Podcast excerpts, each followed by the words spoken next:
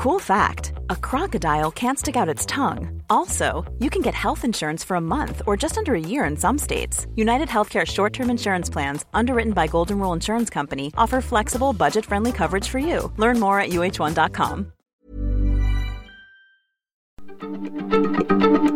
Heraldo Radio, la H se comparte, se ve y ahora también se escucha.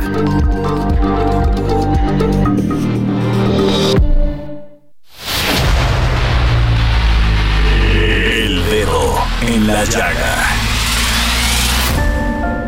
Había una vez un mundo en el que nadie creía. Un país de historias inexplicables. Una nación con personajes asombrosos.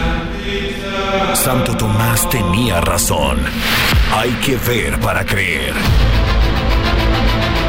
El México increíble. Las verdades que duelen. La voz de los que callan. El dedo en la llaga. Infórmate, diviértete, enójate y vuelve a empezar. El Heraldo Radio presenta El Dedo en la Llaga con Adriana Delgado. Iniciamos este dedo en la llaga de este martes 23 de enero del 2004. 24, ay 2004, y estoy en otro, es que saben que les voy a confesar. Resulta que llego al programa y antes tengo que revisar mi información, ¿verdad? Bueno, la reviso desde las 5 de la mañana. Pero empiezo a ver que si un asalto en la carretera, autopista, Cuernavaca, Cuernavaca a Cuautla, balearon a una familia, tres muertos y una niña sale del coche para pedir este apoyo recibo información de los transportistas que siguen siendo asaltados en la carretera México-Querétaro. Terrible. Asesinados también. Y de, o sea, y me pregunto, caray, vivimos en un país de miedo, donde tenemos miedo para salir a la esquina, ya no somos libres porque nos autocensuramos en todos los sentidos. Tenemos pánico de que nos defrauden en las redes sociales. Los adultos mayores viven con miedo de no tener medicinas, de no, que no les alcance los apoyos o su pensión. Los niños con cáncer sufren porque no tienen a tiempo también sus medicamentos.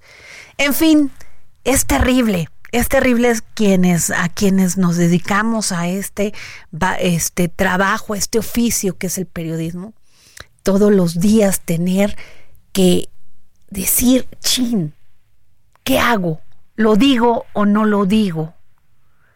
Porque además, pues cargamos con el tema de a ver a quién molestamos. Y muchas veces, pues tenemos que visibilizar las cosas que están sucediendo. Todos los días. Porque si no, no se corrigen.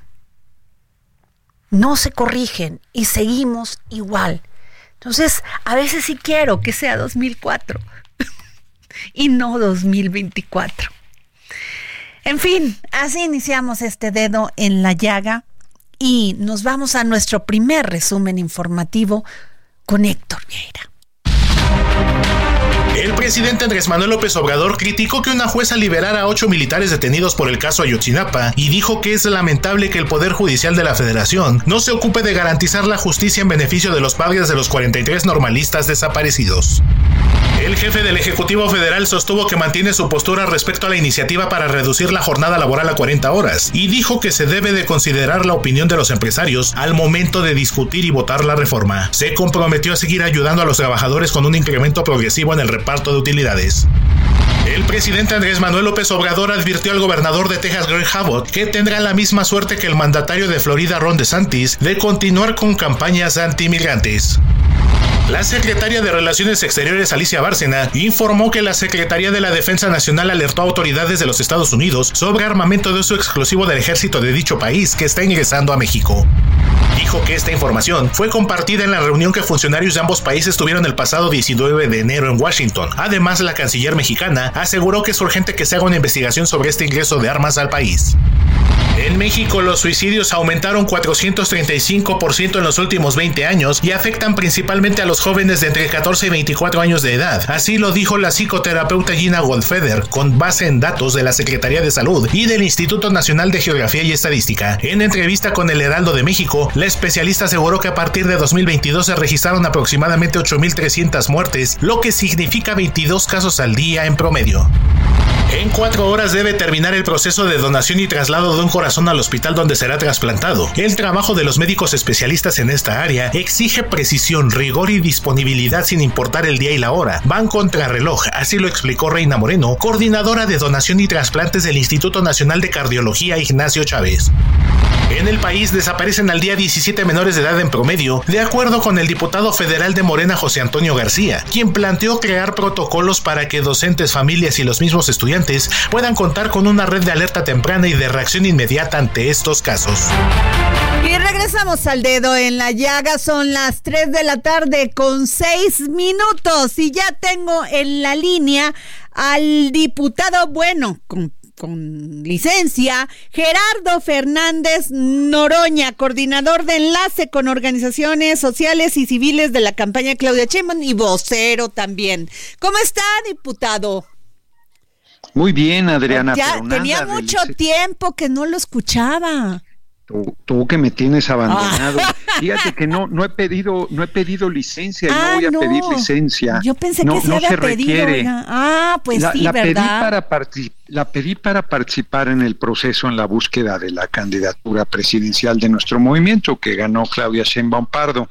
Pero para acompañarla en la campaña y para yo todo indica que yo voy a ser eh, diputado otra vez en la próxima legislatura, este por primera vez en mi vida por la vía de y coordinador de los diputados de Morena. Se lo pues ha ganado, se lo ha ganado. Parece que por ahí van los tiros, ah, pero uno pues nunca sabe. No, pues ya, ya usted va a ser el coordinador. Porque además ese fue el acuerdo si participaban, así fue, ¿no? Sí, ese, ese fue el acuerdo, quien quedase en tercer lugar. Pero luego ya ves cómo son las cosas. Este, yo estoy muy contento porque Claudia Sheinbaum, eh, Pardo, compañera amiga, eh, tenemos una espléndida relación, nos reencontramos, eh, tenemos la mejor comunicación. Estoy muy orgulloso, me gustó muchísimo tu discurso el domingo, ahora que, fue nombrada candidata de oficial por Morena.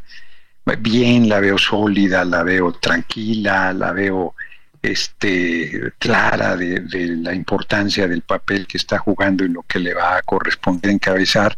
Muy bien, la verdad, estoy muy contento, estoy muy contento. Y, por otro lado, el Frente ha sido una persona muy importante para ella y se lo digo aquí de frente y en estos micrófonos. Usted pues siempre lo ha dicho, yo participé por una propuesta, eh, visité estados, visité ciudades y cuando fue el triunfo de Claudia que ganó la encuesta, usted sin egoísmos dijo, la ganadora de la encuesta es Claudia Sheinbaum y se inmediatamente le dio usted su apoyo. No hubo rebatingas ahí como se vio en otros personajes. Esa es la verdad. Sí, eh, agradezco mucho el comentario y efectivamente no hubo ninguna rebatiña de mi parte. Yo reconocí y me he volcado de cabeza, salvo algún problema que tuve que atender de salud y alguna cosa así. Y la he acompañado la mayor parte de los recorridos. Ella también ha sido muy generosa, este, abriendo espacio, integrándome no solo a mí, sino a los cinco compañeros que aspiramos a la coordinación en su momento, a la candidatura presidencial. Y muy bien, estamos muy contentos, porque por otro lado el Frente Guango haciendo agua, hombre. Eh, ya ves que ya salió un nuevo escándalo de corrupción de Xochitl Galvez, que no reportó una empresa dentro de su declaración patrimonial que obtuvo en los últimos años 400 millones de pesos de, de ingreso, hombre, ya quisiera yo una décima parte de, esa, de ese ingreso. ¿cómo, bailan los millones, no? En estos tiempos, ¿no? Este, Impresión. Pues entre la gente corrupta, ¿no? En política tú no puedes tener acceso a esas cantidades, este, y ser empresario y ser político, pues es este antinatura, son intereses encontrados. El compañero presidente ha buscado, se ha esforzado en separar el poder económico, el político. Y a mí me parece que quienes nos dedicamos en la política sin descalificar a nadie que, además de políticos y empresario, empresaria, la verdad es que son eh, asuntos incompatibles. Yo recuerdo a Manuel Cloutier, que, era eh, panista, y cuando se lanzó en 88 por la candidatura presidencial, finiquitó todos sus negocios legítimos que él tenía, todos los finiquitó para dedicarse meterse de cabeza en la política, que eso es lo correcto. Acá al revés, los paneaguados entran pobres y luego son grandes empresarios con grandes fortunas no, bueno, y luego estos acuerdos, oiga, luego los acuerdos que ¿Qué firman. Tal? ¿Qué tal? Los acuerdos que firman. Hay una, este, pues es que los acuerdos en política no se firman. Eso decían antes. No, pero no, no, no, pero, pero olvídate la verdad es que es vergonzoso ese acuerdo, porque, a ver, hacer acuerdos en política es correcto. No, no hay nada vergonzoso en ello, pero acuerdos de reparto del poder como si fuera botín, notarías, oficinas de recaudación, este, direcciones de escuelas públicas, y luego la señora Galvez dice, no, yo ni sabía, ¿cómo que ni sabía si ella es beneficiaria de ese acuerdo? Ese acuerdo en su primer párrafo dice que la candidatura presidencial es para los paneaguados y la candidatura no le avisan a, nadie, los acuerdos son entre ellos, ¿o no? Sí, qué ingenua. No sé qué ingenua es. No, no, no, no, no, no. Son verdaderamente grotescos, grotescos, hombre, porque a ver, tú dices, va Morena, Pete Verde, pues a ti te toca el distrito tal, a ti te toca la candidatura a senador en tal lugar. Pues eso es razonable, pero esta repartición como si de botín se tratara, inclusive a ver, la notaría pues debe ser gente heavy, como dicen los chavos, ¿no? No, hombre, y, y, y, los y los apoyadores de la derecha haciendo maromas para justificar eso. No, es que lo que está mal no es el acuerdo, sino que se ha hecho público. Bueno, fueron tan brutos como para firmarlo y don Marco Cortés, yo lo adoro, hombre, que siga al frente del PAN, es brutísimo. Se enoja y hace público el acuerdo. No, no, no, no, no son un encanto. eso es lo que la gente no quiere más y no se dan cuenta. Tienen tal desprecio por el pueblo que piensan que la gente va o a celebrar esas cosas o a dejarlas pasar, no entienden nada, pues por eso su su propuesta está en el hoyo y cavando. Oiga, pero ustedes muy bien, porque hoy el Heraldo de México publica una encuesta en la que preguntamos con cuál de las alianzas o partidos que contenderán en las elecciones federales se siente más identificado. Y bueno, 54.8 con Morena, con Morena y su alianza con el PT y el Verde. Con si usted considera usted que Movimientos este Ciudadano debió ir en alianza con el PAN, PRI y el PRD o estuvo bien ir solos y dicen no que este que vaya solo Movimiento Ciudadano. ¿Cómo ve? Representan representan lo mismo, pero a, Movimiento Desahuciado le conviene más ir solo. Por otro lado, la señora Galvez es simpaticísima, dice que pagamos las encuestas. Ahora resulta que le pagamos al Heraldo, que le pagamos a Mitoski, que le pagamos al Universal, que le pagamos al país, pues ni que fuéramos ellos. Pues Pero además, a estas alturas, y no nos hemos equivocado, ¿eh, diputado? El Heraldo de México no nos hemos equivocado con nuestras Así es. Sí, me acuerdo que ustedes eh, eh, hicieron en su momento también cuando estaba el proceso interno y fueron muy cercanos al resultado final. Así fue. A veces se enojan, a veces dicen que no, a veces, pero, pero ahí están los, ahí están los resultados también en las, en todas estas, en las diputaciones, en las senadurías, desde el 2021 y bueno, este, pues hemos estado en todo. Y bueno, hay otra pregunta. ¿Usted está a favor o en contra de la alianza entre Morena, el PT y el Partido Verde? Y todos dicen, no, estamos a favor. Bueno, eh, todas, y Claudia Sheinbaum en nuestras encuestas va 20 puntos adelante. Sí, y en algunas hasta 30 puntos. Y nosotros lo que debemos hacer es no confiarnos, porque encuestas van, encuestas vienen, pero es eh, la decisión del electorado la que determina al final eh, lo que va a suceder. Y yo creo que va que va muy bien pero habrá que una vez que inicien otra vez las campañas hoy estamos en un proceso de organización interna Claudia no ha parado Yo, yo hoy estoy aquí descansando haciendo adobes porque en el estudio lo tenía lleno de cajas de libros, está ya casi como mi casa en el centro histórico y me puse a ordenar, no hombre, ya tengo, ya le dije a mi mujer, tienes prohibido comprar un libro más, pero ya ni compra. Pero si el, que, compra es usted, ¿por qué le echa la culpa su exacto. Pues no, nada más, me hago el loco, compulsivo de libros. Sí, Qué bueno, ve una librería, ya se cuenta que viera yo un viejo amor, suácatelas, me tiro a matar allí inmediatamente, ya voy a, salgo con un tambache de libros. No, pero sí tengo que, este, no, no me va a alcanzar la vida, hombre, yo soy tan feliz. A ver, recomiéndenos un libro. Por Recomiéndenos un libro de a todos nuestros radioescuchas. Te voy a recomendar Dos. Uno, porque ya lo terminé, yo no había leído a Fernando Aramburu, es un vasco que se fue a Birmania y tiene un libro chiquitito, bellísimo, que es un compendio de sabiduría. Yo no lloré porque me aguantaba cuando lo estaba leyendo, que se llama Autorretrato sin mí. De verdad está muy bonito, muy, muy bonito. Y luego hay quien no le va, no le gusta Aramburu porque es muy crítico con ETA, con el grupo La lucha por la independencia de los vascos. Tiene un libro multipremiado. Yo nunca recomiendo un libro sin haberlo terminado. Y este voy a la mitad exactamente, Patria, pero tiene cualquier cantidad de premios. Es un libro espléndido, hombre. He leído de él los, los peces este, de la amargura, que es buenísimo, y años lentos, sobre el mismo tema de ETA.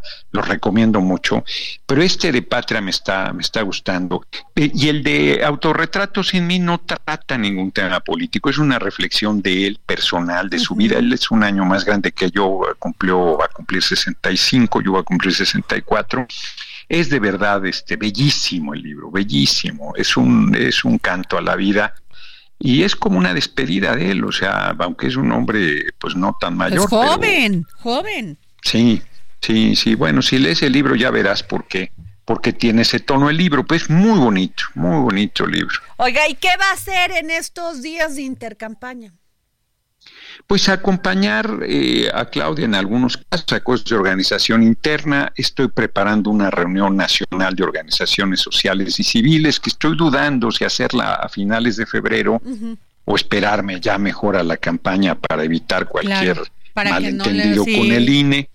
Eh, estoy en eso y este estoy trabajando, eh, pues ya empezamos el periodo de sesiones el primero de febrero y hay una noticia ahí muy importante que yo no quiero dar porque estoy esperando que, no me va a dar la exclusiva. Pues, Usted pues siempre me da porque luego qué tal si qué tal si me hacen quedar mal, pero lo que sí te digo es que estoy escribiendo ya un libro de mis de, lo que me acuerdo le voy a poner a mis memorias. O sea, ya está haciendo sus memorias. Ya estoy escribiendo, empecé apenas ayer, ¿eh? no me adorno, empecé ayer y este y ahorita iba a empezar a hacer la, la, hoy espero por lo menos un par de cuardillitas diarias y ya en 365 días pues ya tendría yo un mamotreto. Entonces este ahí, ahí voy ahí voy este, y además para ser un buen escritor tiene usted que ser un buen lector pues lector sí soy, lector sí soy y la verdad es que me dan más ganas de leer que de ponerme a escribir, pero sí debo, sí debo plasmar lo que ha sido mi trayectoria porque pues yo soy un hombre de origen muy humilde y la verdad es que nunca pensé estar donde estoy, o sea, estoy en el mejor momento de mi carrera política, sí aspiro a, aspiré a encabezar los rumbos del país, este, estoy metido de lleno, eh, pero yo creo que pocos hubieran pensado, yo mismo nunca me planteé, este, de muy chiquillo, de joven, no, eh, a mí me hubiera gustado más la música, yo hubiese querido ser músico, pero no aprendí nunca nada, no, no toco ni la puerta. Entonces, este, pero pues estoy en eso, estoy en esa reflexión, recuperando cosas de, la, de pura memoria y además no, no estoy apoyándome en ningún documento ni nada. No, no tengo un guion eh, previsto, estoy dejando correr. Claro. Oiga, diputado, y yo sí le quiero hacer la última pregunta. ¿Ya Marcelo Ebrard sí ya se incorporó a la campaña de Claudia Sheinbaum? Pues lo viste, lo, viste en el ya sí, ya bien, o sea, ya no está ahí este remilgoso. Yo no tengo la impresión que esté remilgoso, sino tengo la impresión que le cuesta por justo por la tensión que se generó. Si tuviste en el cierre de pre-campaña no nos presentaron a nadie Pues porque fue una delicadeza con él, porque igual y había alguna reacción en algún sector del auditorio que, pues, que fuera crítica, ¿no? Este, no estuvo el domingo en el Consejo Nacional de Morena, eh, yo, yo pensé que iba a, estar ahí, porque yo creo que él está yo, yo creo que más bien pues está tratando de ajustarse a, las condiciones, ¿no? Y, no la tiene fácil. La verdad es que yo valoro que haya asistido al cierre es un mensaje muy importante, soy pues integrado desde hace tiempo y yo creo que él va a ir construyendo ahí las condiciones de su reincorporación. Yo, yo pues, está este resuelto ese tema, ¿no? Y más bien es un proceso personal que él tiene. Pero usted cree que este, acepte lo que ah, se había negociado bueno, yo no lo, sé, de la senaduría, yo, ¿no? Yo no, no he tenido, eh, yo no, no, no he querido preguntarle a Claudia cómo va ese tema este, efectivamente le correspondería la coordinación del Senado. Eh, sé que se sentaron y acordaron una serie de cosas este nada ninguna ninguna notaría ninguna este, oficina de recaudación no, ninguna no este ninguna dirección de las escuelas públicas del país Oiga, aunque dicen que López Casarín va aquí por mm. la Álvaro Obregón, porque es un acuerdo con Marcelo eso no es cierto ¿o sí? Eh, eh, mira sí o sea es cierto eh, pero es parcialmente cierto, porque no ha, no ha habido un acuerdo político que se imponga sin el sustento de una encuesta. Ok. O sea, sí, sí, eh, es cierto que hay acuerdos políticos, pero ahora sí que en el PRD acuerdo político mataba todo. Acá no, acá el acuerdo político sí dice sí, pero tienen que ganar su encuesta, porque si cualquier compañero o compañera impugna este, la candidatura, eh, aquí está, si se hizo la encuesta, así se te miró y tú no ganaste. Eh, así es que, este, eh, de hecho, por ejemplo, también, pues hay ciertas candidaturas que no gustan a determinados compañeros o compañeras, este, inclusive compañeros muy encumbrados, de repente algún gobernador, gobernador, alguna candidatura no le hace gracia pero es quien ganó la encuesta, entonces... Eh, Porque todavía no se dan a conocer las diputaciones y las senadurías, ahí va a haber... las senadurías, las senadurías ya casi todas esta semana creo que ya se dan a conocer las faltantes, yo no creo que vaya a haber problema, y las diputaciones ya también en breve se van a dar a conocer. Oiga, ¿y usted cómo vio lo de Erubiel? Ávila, en el Estado de México, que va a ser senador por el verde. No, no, no, no, va a ser creo que diputado, ¿no? ¿A poco senador? Ah, pues eso es lo que no, yo no lo sé, pues, pues, no, no, no lo sé. Yo, yo creo, yo sabía que iba de candidato a diputado, pero si va de candidato a senador, no estoy cierto. A ver, mira, te explico. Hay estados, y yo no recuerdo que sea el caso del Estado de México, donde es tan fuerte nuestro movimiento que Morena va solo a las senadurías con la intención de ganar las dos de mayoría con Morena y ganarla de primer minoría con el PT o con el verde. Hay estados que están en esa condición. Y en el caso del Estado de México, si fuese el caso, este, se entendería que Rubiel vaya por el verde. Pero no recuerdo yo que el Estado de México esté en esa condición. Yo creo que el Estado de México va a estar competido. Este, hasta donde yo me quedé iba a ir a una diputación federal, pero ya, ya me, ahora sí que ya me hiciste dudar. Bueno, pues ah, este, eso es lo que se lee, pero bueno, como dice, vamos a ver. Gracias, diputado Gerardo Fernández Noroña. Voy a estar muy pendiente de sus memorias, ¿eh? Es todo un documento periodístico.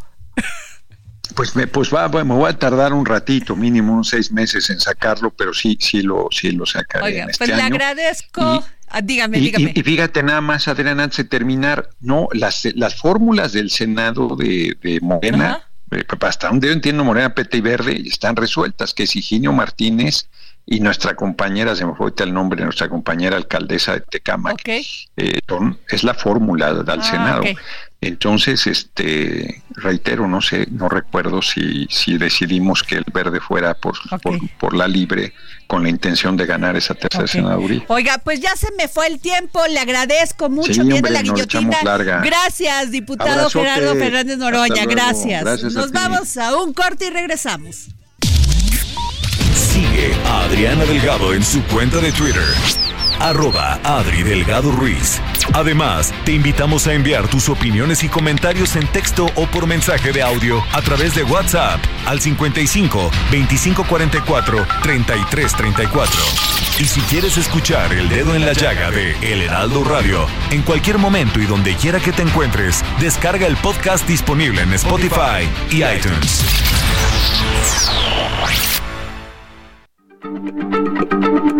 Heraldo Radio, la H se lee, se comparte, se ve y ahora también se escucha.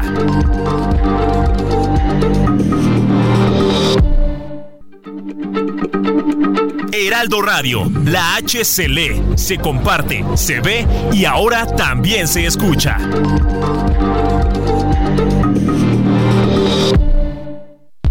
Sigue a Adriana Delgado en su cuenta de Twitter en arroba Adri Delgado Ruiz. Y envíanos tus comentarios vía WhatsApp al 55 25 44 33 34 o 55 25 02 21 04. Adriana Delgado entrevista en exclusiva al dirigente de Morena en la Ciudad de México y coordinador de campaña de Clara Brugada, Sebastián Ramírez Mendoza. ¿Qué es lo que te llama la atención en tu primer encuentro con Andrés Manuel López Obrador?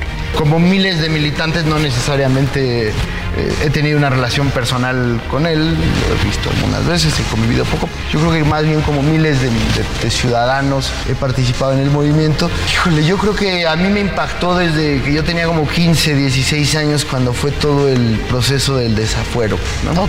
Yo lo viví muy eh, activamente, participé en las movilizaciones, este, en todo eso. Entonces, pues desde ahí es que yo me engancho, desde, desde la lucha contra el desafuero, cuando él estaba en la jefatura de gobierno de la Ciudad de México, yo tenía 15 años. Jueves, 10.30 de la noche, El Dedo en la Llaga, Heraldo Televisión. Bueno, y regresamos aquí al dedo en la llaga, son las 3 de la tarde con 31 minutos, 32 ya, dos segundos más y este nos vamos a nuestro segundo resumen informativo del dedo en la llaga con Millions of people have lost weight with personalized plans from Noom, like Evan, who can't stand salads and still lost 50 pounds. Salads, generally, for most people, are the easy button, right? For me, that wasn't an option. I never really was a salad guy. That's just not who I am. But Noom worked for me. Get your personalized plan today at Noom.com. Real Noom user compensated to provide their story. In four weeks, the typical Noom user can expect to lose one to two pounds per week. Individual results may vary. El gran Héctor Vieira. La comandancia de la Coordinadora Regional de Autoridades Comunitarias Pueblos Fundadores de los municipios José Joaquín de Herrera y Chilapa de Álvarez en Guerrero informaron que por acuerdo de la asamblea realizada en el poblado de Ayahualtempa se acordó armar a los niños de las comunidades debido a la situación de inseguridad que prevalece en la región y exigieron la presentación con vida de cuatro pobladores que desaparecieron desde el viernes pasado. Ante el crecimiento en los asaltos de la autopista México-Querétaro, la Guardia Nacional comenzará un operativo para reforzar los patrullajes a fin de que se reduzca la incidencia de este delito, así lo anunció el comandante de la corporación David Córdoba. Vehículos arrastrados por el agua, niños atrapados en escuelas, cortes de energía eléctrica en varias colonias y en la carretera que comunica Ensenada, así como encharcamientos por toda la ciudad y cierre de vialidades, fue el saldo de un fuerte aguacero que cayó este lunes en Tijuana y que obligó a las autoridades a suspender las clases en todos los niveles educativos. Un panel de tres jueces de la Corte de Apelaciones del primer circuito de Estados Unidos en Massachusetts determinó que el gobierno de México puede proceder con su demanda contra siete armeras estadounidenses, a las que acusa de fabricar y distribuir armas en Estados Unidos que saben serán exportadas ilegalmente a México donde contribuyen directamente a la violencia. Una dividida Suprema Corte de Estados Unidos permitió que los agentes de la patrulla fronteriza corten el alambre de púas que el estado de Texas instaló en la frontera con México mientras se resuelve una demanda sobre la alambrada. Con el fin de alcanzar una recaudación récord, hacer aún más eficiente la fiscalización y detectar redes de elusión y evasión fiscal en México, el Servicio de Administración Tributaria adoptará este año herramientas de la inteligencia artificial. De acuerdo con el Plan Maestro 2024 que dio a conocer el SAT, se implementarán modelos de analítica de grafos y machine learning para la clasificación de los contribuyentes de riesgo, la identificación de redes complejas de elusión así como de evasión. El peso inició la sesión de este martes con una depreciación de 0.32%, equivalente a 5.5 centavos, cotizándose alrededor de 17 pesos con 23 centavos por dólar, con el tipo de cambio tocando un mínimo de 17 pesos con 15 centavos y un máximo de 17 pesos con 31 centavos por unidad. Bueno, y regresamos aquí al dedo en la llaga y déjenme decirles que a mí me enterneció profundamente todo el viaje de la jirafa Benito yo fui siguiendo minuto a minuto como Benito era trasladada después de 50 horas de camino desde Ciudad Juárez hasta Puebla, African Safari. Yo este no estoy haciendo un anuncio, pero sé que mencionarlo, la pues el profesionalismo, cómo nos fueron explicando, este, cómo Benito lo iban monitoreando, además, pues todas las manzanas que se comió Benito, porque le tenían que estar, pues, no solamente dando de comer, sino también que tuviera azúcar. ¿no? Que estuviera, para que estuviera este, tranquilo. En fin, me enterneció muchísimo porque ustedes saben, yo soy amante de los animales y ya llegó African Safari, ahí ya tiene este, compañeros compañeras jirafas. Este, creo que hay cuatro machos, cinco hembras y una jirafita de, de tan solo creo que dos días de nacida. Entonces, ay, ay, ay, que dentro de las cosas que hubo, eso sí, Benito venía cuidada con dos este, patrullas de la Guardia Nacional adelante, la parte de este, de enfrente y la parte de atrás, porque pues ya ve cómo está la inseguridad, no se vayan a robar a Benito, ¿no? Pues es, aunque usted no lo crea, sí pudiese haber sido posible. Entonces, pues bueno, sí les comparto a los de, al, no sé qué, si era veterinario, esta persona que nos fue contando todo el trayecto de Benito, yo le agradezco profundamente que lo hayan salvado, que la, porque es macho Benito, este, que lo hayan salvado y que pues hay que ir a ver a Benito a African Safari. La verdad, se ganó nuestros corazones. Y ahora nos vamos con mi querida Fernanda García, reportera del Heraldo de México, porque la Serena alertó sobre la entrada a México de armas de uso exclusivo del ejército de Estados Unidos. Esto lo dijo la canciller Alicia Bárcena. Fernanda, ¿cómo estás?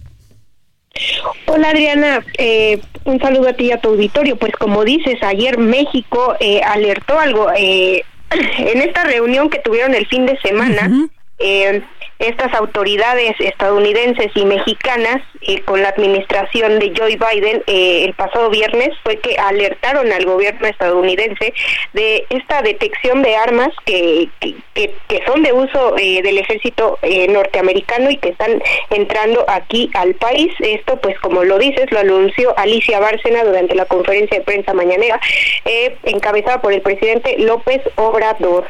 la canciller aseguró que que este tema pues se tiene que revisar y será durante principios de febrero que, que venga la delegación de los Estados Unidos a a revisar estos temas aquí a México. Claro. Por su parte, Bueno, este Fernanda, esto es parte en la continuación de esta eh, denuncia que puso este Marcelo Ebrard cuando era era secretario de Relaciones Exteriores en Estados Unidos por este tráfico de armas hacia México. Claro, claro que de hecho Estados Unidos y ayer eh, lo confirmó este el, el, embajador de México aquí en Estados Unidos, que en Salazar, que el 70% de las armas eh, que vienen de Estados Unidos a, México causan violencia pues en ambos países. Ah. Eh, también te, te, comento que eh, aseguró que desde la administración de, de Joe Biden se ha buscado reducir este flujo de armas y bueno, eh, pues desde la administración del presidente también se han implementado eh, varios programas como el e con el cual se puede localizar eh, de dónde vino cualquier arma, así como quién la vendió.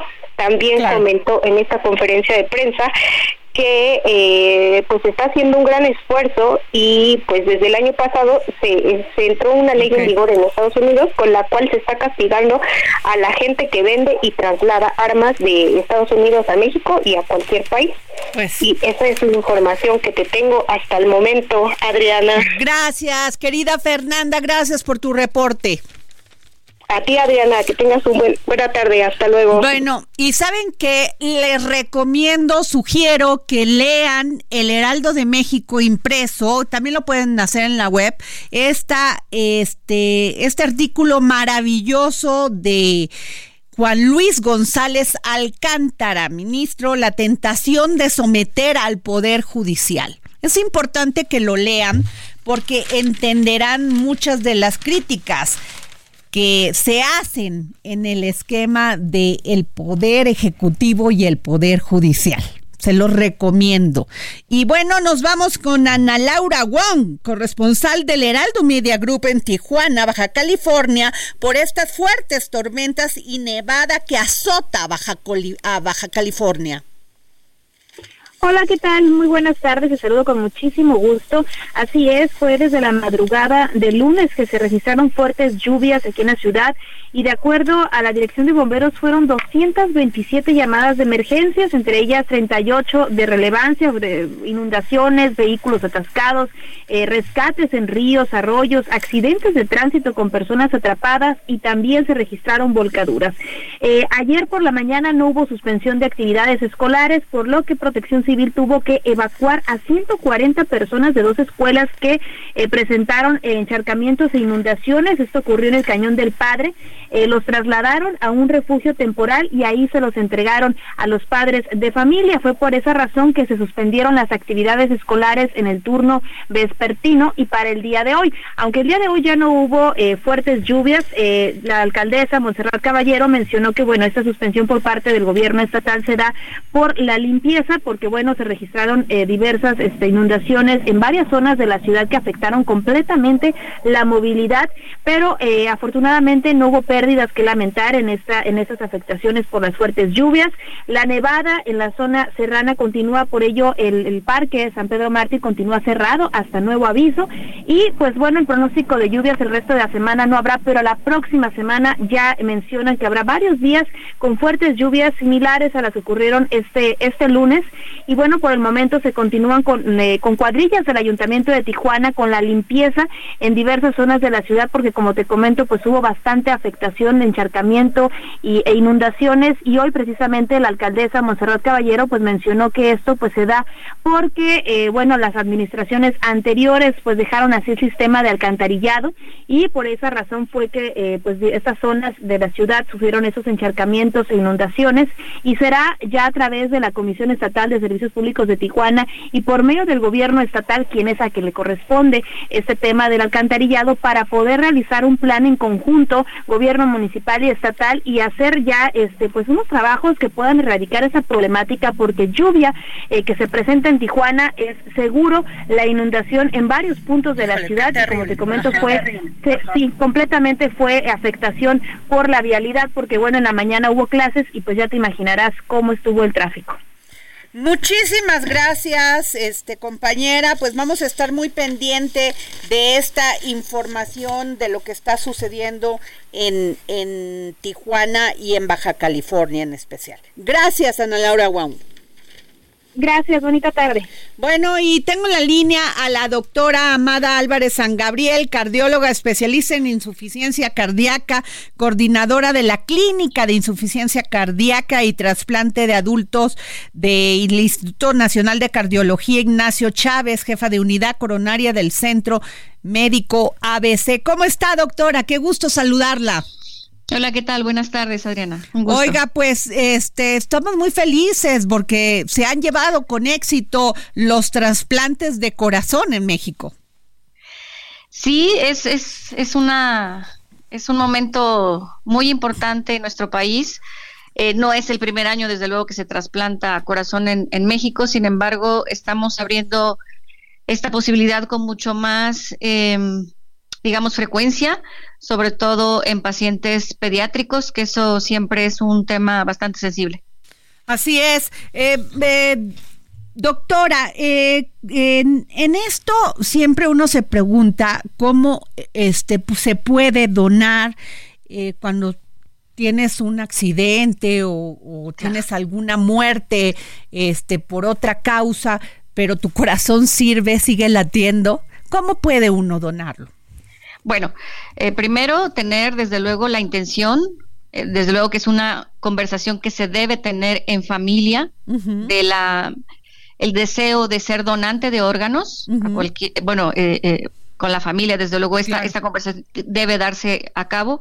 Y en segundo lugar contactar a través de la de la página web del Centro Nacional de Trasplantes el Que es el órgano que, rige eh, pues este proceso y eh, hay un apartado para hacerse donante o, donador. Es un, es un trámite que, emite una tarjeta y entonces esto informa de nuestro deseo. Sin embargo, las leyes en nuestro país no son tan explícitas en ese sentido que si uno lleva consigo su tarjeta, eh, de forma automática este proceso se va a llevar a cabo. Eh, todavía es necesaria la autorización de la familia cuando el paciente eh, se dicta como muerte cerebral. ¿No? Entonces, por eso, por eso lo primero es exponer o expresar nuestro deseo a nuestra familia, eh, por si en algún momento tenemos, como dices, un accidente que nos lleva a tener muerte cerebral, pues entonces nuestra familia sepa eh, qué hacer y, pues conducir el proceso en el hospital. Claro, porque muchas veces desconocemos cómo, le, cómo lo tenemos que hacer y como usted dice, primero tenemos que platicarlo con nuestra familia para que estén enterados de y enteradas de nuestro deseo, para que este, podamos darle vida a otra persona que lo necesita en un caso, pues, este, de finalizar nuestra vida, ¿no? Ya sea por un accidente o por alguna otra enfermedad y nuestro corazón siga latiendo. Ahora, yo sí le pregunto, doctora, usted es cardióloga, especialista en insuficiencia cardíaca. ¿Cómo, ¿Cómo tenemos que tener estas señales de que nuestro corazón no anda bien? Ok, la, la principal señal, digamos, o, indicativo de que el corazón no funciona de una forma adecuada es justamente que se ve afectada la capacidad física para hacer actividades. Es decir, si antes yo corría hacia el transporte público y hoy eh, me falta el aire, no puedo ni caminar media cuadra o, al subir una escalera de un piso me tengo que detener dos o tres veces en la escalera para tomar aire, eso indica que, algo no está bien. A veces lo, pasamos desapercibido y pensamos, ay, es que no tengo condiciones, que gane peso ahora en las fiestas, etcétera, y no identificamos que es un tema un poquito más serio.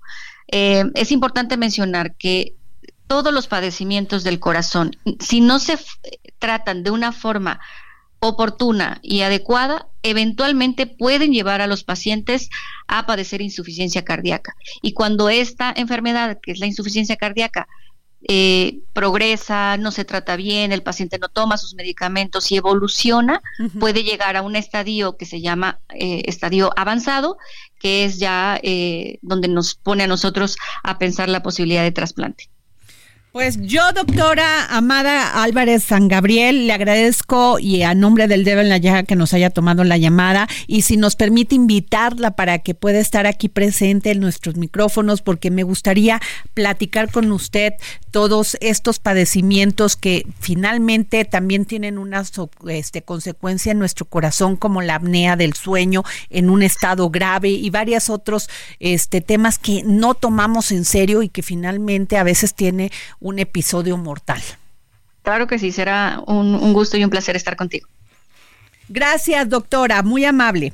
Buena tarde. Bueno, y desde Madrid, España, la gobernadora Mara Lezama Espinosa sostuvo un encuentro con tour de operadores, agencias de viaje y ejecutivos de aerolíneas, quienes dijo han sido aliados estratégicos para lograr el éxito turístico en estos primeras, primeros 50 años de Quintana Roo, lo que permite atraer más inversión y generar más empleos formales bien pagados para las y los quintanos. sinaloenses. Es más, mucha, muchos, este, eh, personal especializado, profesional de Acapulco ya se fue a Quintana Roo.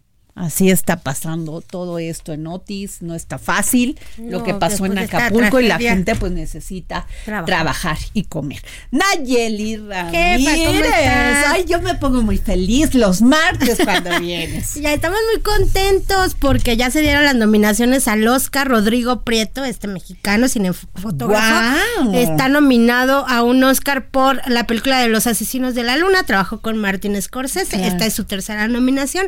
Esperemos que ahora sí se lo lleve. Claro. Y la verdad es que es un, un fregón. Es un fregón. Oye, es y que el único que se lo llevaba en esa categoría era Lubeski. Lubeski. en- pero pues como son colegas, seguramente ya han trabajado juntos, han hecho cosas juntos. Entonces se lo va a llevar. Bueno, Oye, es que ellos son, eh, este, que cuando se quiere se puede.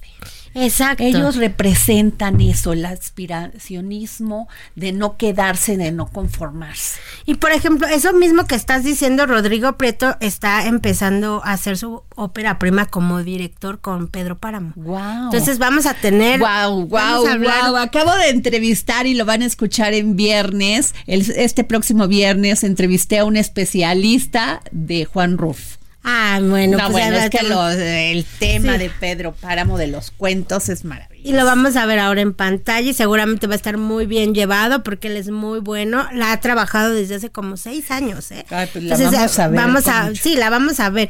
Y bueno, Oppenheimer, como Ajá. ya sabíamos, está nominado, tiene 13 nominaciones. Ajá. Es la que más está nominada. No sabemos si se vaya a llevar todos. No rompe récord, pero pues sí son varias nominaciones. También, eh, pues está nominada Barbie, también tiene varias Ay, nominaciones. Barbie no le va a ir bien. Porque, No, porque Bueno, ya. ya. ves que sí le hicieron como el fuche en las Claro. demás. Pero ¿sabes cuál sí creo que se va a llevar el mejor, la el mejor tema musical? Ah, muy Con esta Billie Eilish. Entonces yo creo que ese sí se lo lleva. Entonces ya, cuando me lo ya tiene una. Oye, pero además como mejor actor, Bradley Cooper, como Por por, maestro. maestro. Te dije que era Sí. una gran actuación la de este hombre. Nada más que ahí sí ya está compitiendo con el de Oppenheimer, Bueno, que sí. también y también eh, con el de Holdovers, que es él se ha llevado los últimos premios. Entonces está bastante competida esa categoría y pues a ver, vamos a ver. Pero Bradley Cooper es muy bueno. Ya se ganó Oscar Bradley Ya, Cooper. bueno, no me acuerdo. No, Déjame- no no. sé, ahí tengo la duda, pero sin duda si no es en esta ocasión va a recibir en su vida un Es muy Oscar. Es, buen un actor. gran actor. Porque aparte lo puedes ver en comedia romántica, como lo puedes ver en drama, como lo puedes ver en acción, y es un gran actor, es un actor muy completo. Entonces traemos muchas. ¿Cuál película te falta? Bueno, ver? a ver, me, a ver, no, bueno, varias. Me- me- este fin de semana iba, estábamos casi a punto de ver Los Asesinos de la Luna. ¿Tú ya la viste? Ya la vi. ¿Qué tal?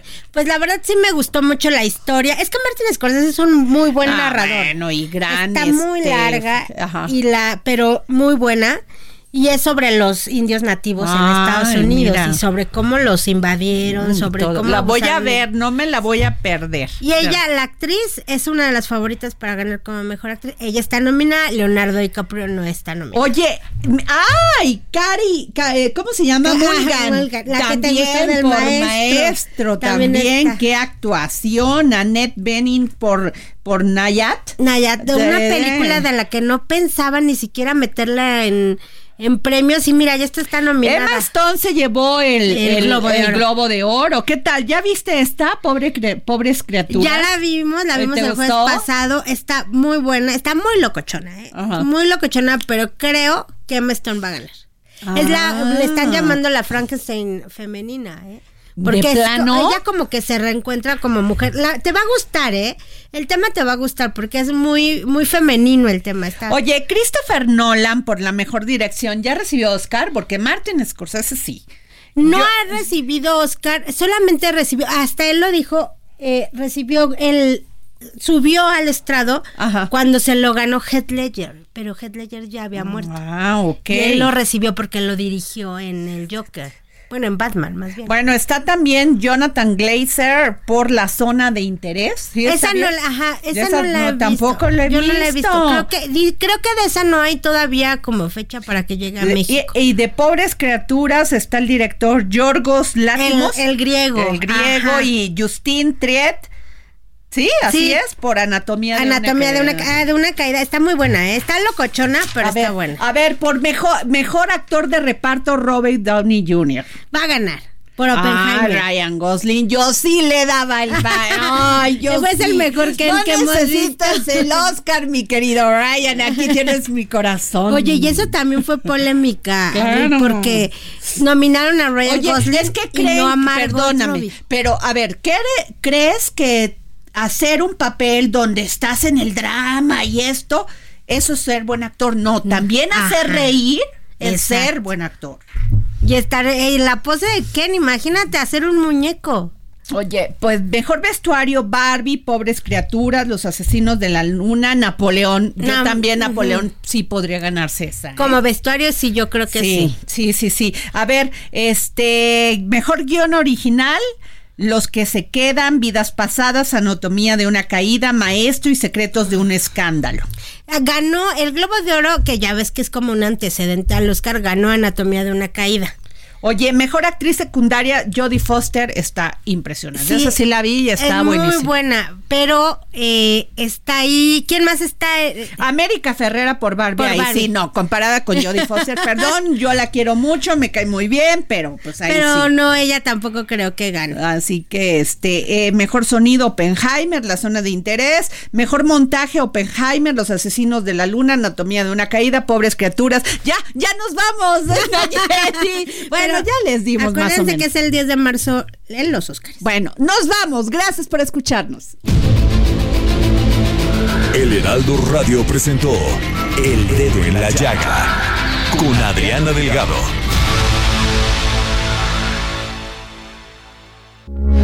Heraldo Radio, con la H que sí suena y ahora también se escucha.